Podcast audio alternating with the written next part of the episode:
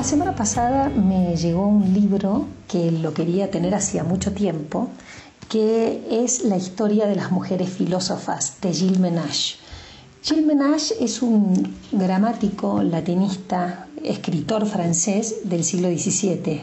Nace en Angers en 1613 y muere en París en 1692.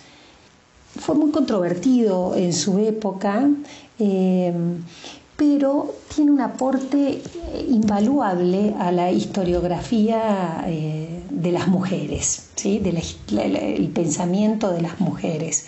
Lo que hace Gilles Menage es que él era una persona muy erudita, hablaba, es más, es uno de los referentes de la lexicografía francesa, em, uno de los grandes filólogos franceses, que cuya lectura es impostergable si uno quiere hacer filología o quiere adentrarse en los textos clásicos desde el francés. ¿eh?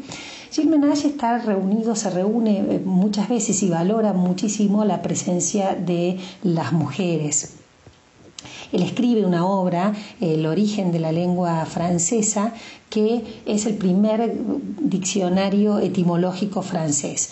El mismo Molière lo inmortaliza a Menage bajo los rasgos del pedante Vadius en Las mujeres sabias en el año 1672. Es decir, Menage es una persona muy conocida en la Francia del siglo XVII.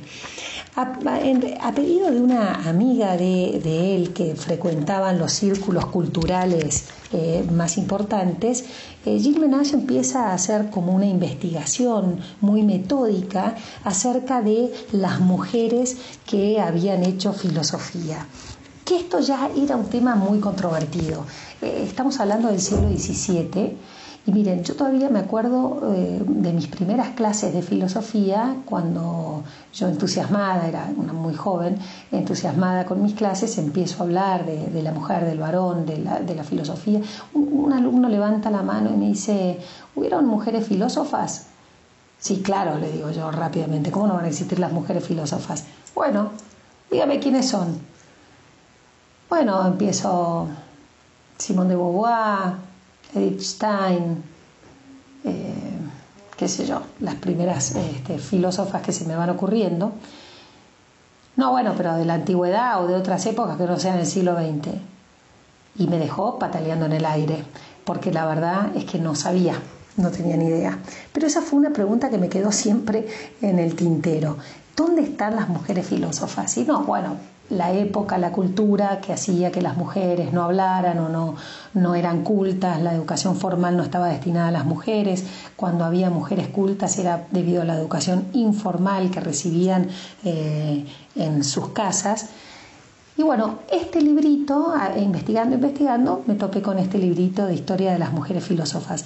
Yo pensé, de, la editorial Herder, yo pensé que era un, gran libro, un, libro gordo, pero no, es bastante finito, pero no por lo que ustedes piensan de que eh, si es finito es porque hubo pocas mujeres filósofas, no, sino porque lo que hace Gilles Menage en realidad es hacer una breve, brevísima reseña hasta el siglo XVII de las mujeres que habían tenido algo que ver con la filosofía de todas las épocas hasta el siglo XVII. El libro se, lo, lo editan en 1690 y tiene una segunda edición en 1692. Está dedicada, dedicado a Anne Lefebvre Dacier.